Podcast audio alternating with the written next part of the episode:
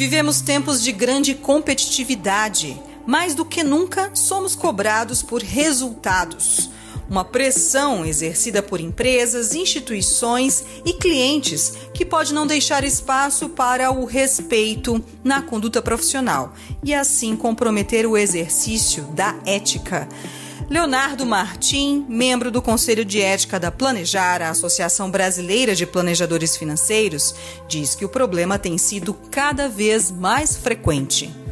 E esse ponto se agravou com um, uma disruptura que a gente teve no mercado, é, que são os novos escritórios de agentes autônomos, que vieram para fazer um bem enorme para a sociedade, que eu acho que ah, agregam muito na diversificação é, para os clientes, né?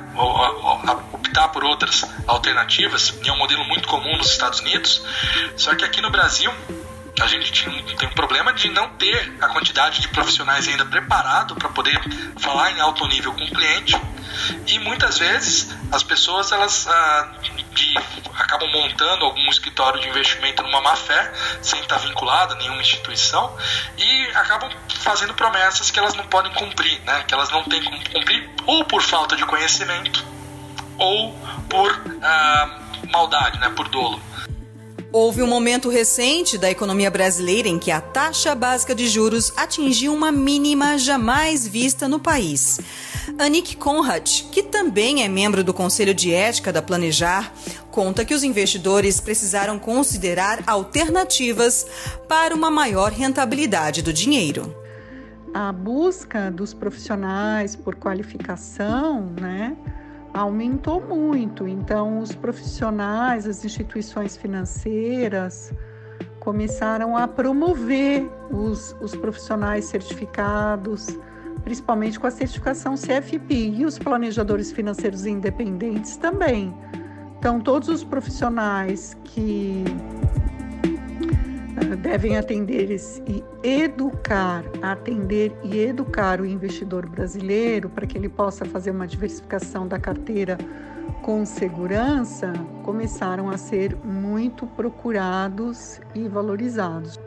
As denúncias de irregularidades na profissão de planejador financeiro passaram a ser mais frequentes junto ao Conselho de Ética da Planejar.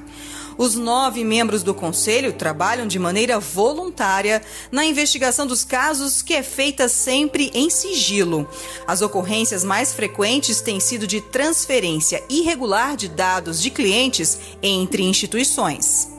Nosso papel no Conselho de Ética é exatamente esse: é analisar os casos que chegam para a gente, né, de denúncias, seja por quebra de sigilo ah, na, na Lei agora Geral de Proteção de Dados, que é uma lei extremamente importante, necessária para o nosso país, onde os nossos dados não podem ser passados para outras pessoas sem a nossa plena autorização, ou se não, ah, através de casos como esse, né, que a gente entende que o, o, o profissional CFP ele se deixou é, levar, né, não atingiu um dos princípios éticos que a gente tem é, de todos os, os itens que a gente acaba comentando sempre, que é voltado ao bem do cliente. Então tem muita diferença entre você não prestar uma boa assessoria ou você realmente ter um problema sistêmico de mercado.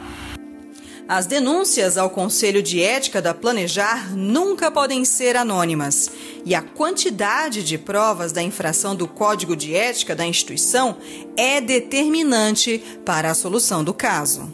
O Conselho de Ética ele exige que a pessoa se identifique, que ela apresente materialidade na denúncia, uh, ela mande um e-mail, por exemplo, mostrando que, que, que, que aquela denúncia aconteceu e que ela tem uma, uma prova de que aquilo ali realmente ocorreu. Se realmente não existe uma gravação, não existe um e-mail, não existe ninguém que possa dar um, depo um depoimento, a pessoa não quer se identificar, se a materialidade não se constitui de nenhuma forma, aquela, aquela denúncia é encerrada. O Instituto Etos é uma organização da sociedade civil de interesse público que apoia, sensibiliza e capacita empresas para práticas de responsabilidade social, integridade, sustentabilidade e ética. O diretor adjunto do Instituto, Felipe Saboia, explica que entre as 450 empresas associadas existem instituições financeiras. Nós temos várias empresas é, desde bancos a, a, fundos de pensão, a fundos de investimento, é, a seguradoras, enfim, é, várias empresas que estão aí, de alguma forma, giram em torno é, do setor financeiro. A gente tem grandes empresas associadas ao Etos, sim. Ainda de acordo com Saboia, é dever das empresas zelar pelo cumprimento de normas éticas junto aos clientes, ao setor de atuação e também à sociedade. É uma agenda que o mercado financeiro, inclusive, está olhando cada vez mais para isso. Ou seja, é num futuro muito próximo, os investidores, né, as empresas que querem captar investimento, elas necessariamente precisam ter bons resultados é, na agenda ASG. Né? Isso inclui ética e integridade no pilar de governança. É uma agenda que tem que a empresa pode ir pelo amor ou pela dor, né? ou ela observar as oportunidades que existem, né? os benefícios que existem de mergulhar nessa, nessa agenda, ou pela dor de ficar de fora, de perder negócios, de, de, de aumentar os seus riscos, tudo isso é pela dor. Seja qual for o caminho, é um caminho sem volta. Empresas e sociedade mais conscientes sobre responsabilidade e ética com as finanças também são resultado de um trabalho de base com as crianças, na família e na escola. As crianças também têm seus pequenos projetos, né? Ah, então, o que, que é, qual é o projeto de uma criança? Ah, ela quer comprar um brinquedo, ela tem um sonho de ter algum objeto caro, por exemplo. Ah, eu quero ter um patinete, quanto que custa? Então eu acho que se for ensinado uh, como uma disciplina a orientação e a educação financeira, eu acho que desde cedo uh, esse, esse ser humano já vai ter outra, outro direcionamento né, na sua na sua vida financeira. Se a gente trabalhar a educação financeira com os nossos filhos e com a nossa esposa, com o nosso marido, a vida ela fica mais clara. As pessoas elas passam a entender mais o fluxo da tua casa, passam a entender mais ou como o dinheiro vai funcionar para proteger a tua família. Este podcast da CFP Professional Magazine foi feito pela Comissão de Educação da Planejar, Associação Brasileira de Planejamento Financeiro. As entrevistas e o roteiro foram feitos por mim, Luciene Miranda.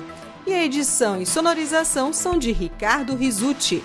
Obrigada por nos acompanhar. Siga também a Planejar nas redes sociais para ter dicas de uma vida financeira mais saudável e também ficar bem informado sobre as novidades na área de planejamento financeiro. Até a próxima!